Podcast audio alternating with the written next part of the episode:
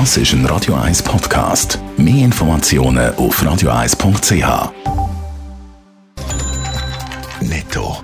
Das Radio 1 Wirtschaftsmagazin für Konsumentinnen und Konsumenten wird Ihnen präsentiert von Blaser Greinicher.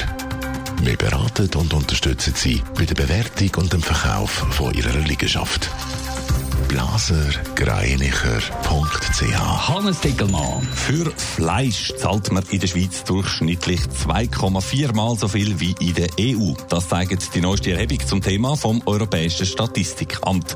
Wenn man das mal in ein Beispiel ummünzen, Bratwurst, die in der EU umgerechnet für 4 Franken oder 4 Franken kostet, äh, wird da bei uns für 10 Franken vom Grill gelupft. Das ist zwar immer noch der ungewollte Spitzenplatz im europäischen Vergleich.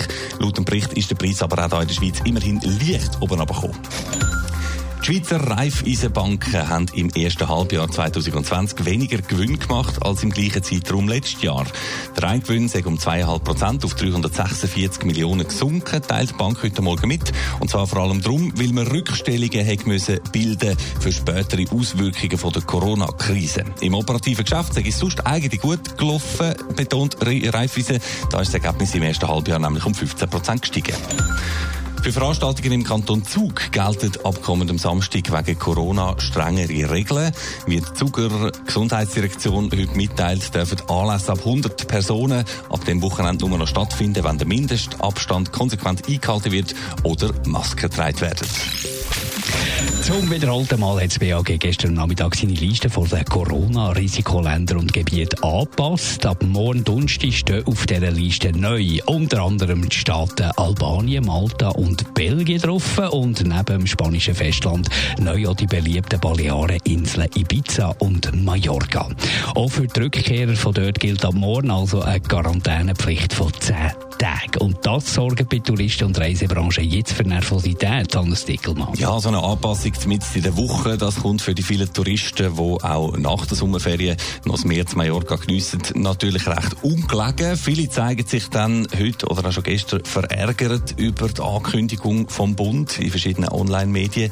Man steht jetzt äh, also vor der Wahl sofort heimkommen oder eben bleiben wie geplant und sich nachher die Heiz erst einmal zehn Tage lang in der Wohnung einbeschliessen. Die Variante sofort heimkommen ist ja nicht immer ganz einfach. Das hat man gesehen, wo Spanien neu auf die Liste gekommen.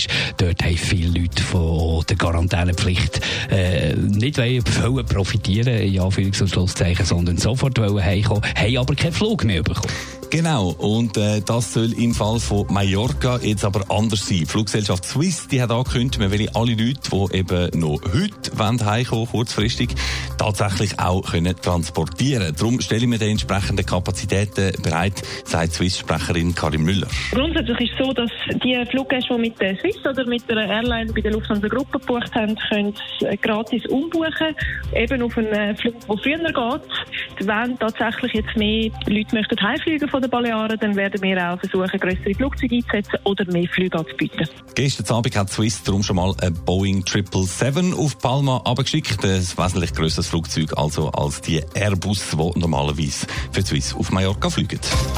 Netto, das Radio 1 Wirtschaftsmagazin für Konsumentinnen und Konsumenten. Wird wahrscheinlich auch beim äh, Mallorca-Flüger, wo er in Zürich landet, nicht applaudiert, könnte ich mir vorstellen, weil die Ferienflüger abgebrochen müssen werden. Der Hannes Dickelmann mit der äh, Meldung aus der Wirtschaft. Das ist ein Radio 1 Podcast. Mehr Informationen auf radio1.ch.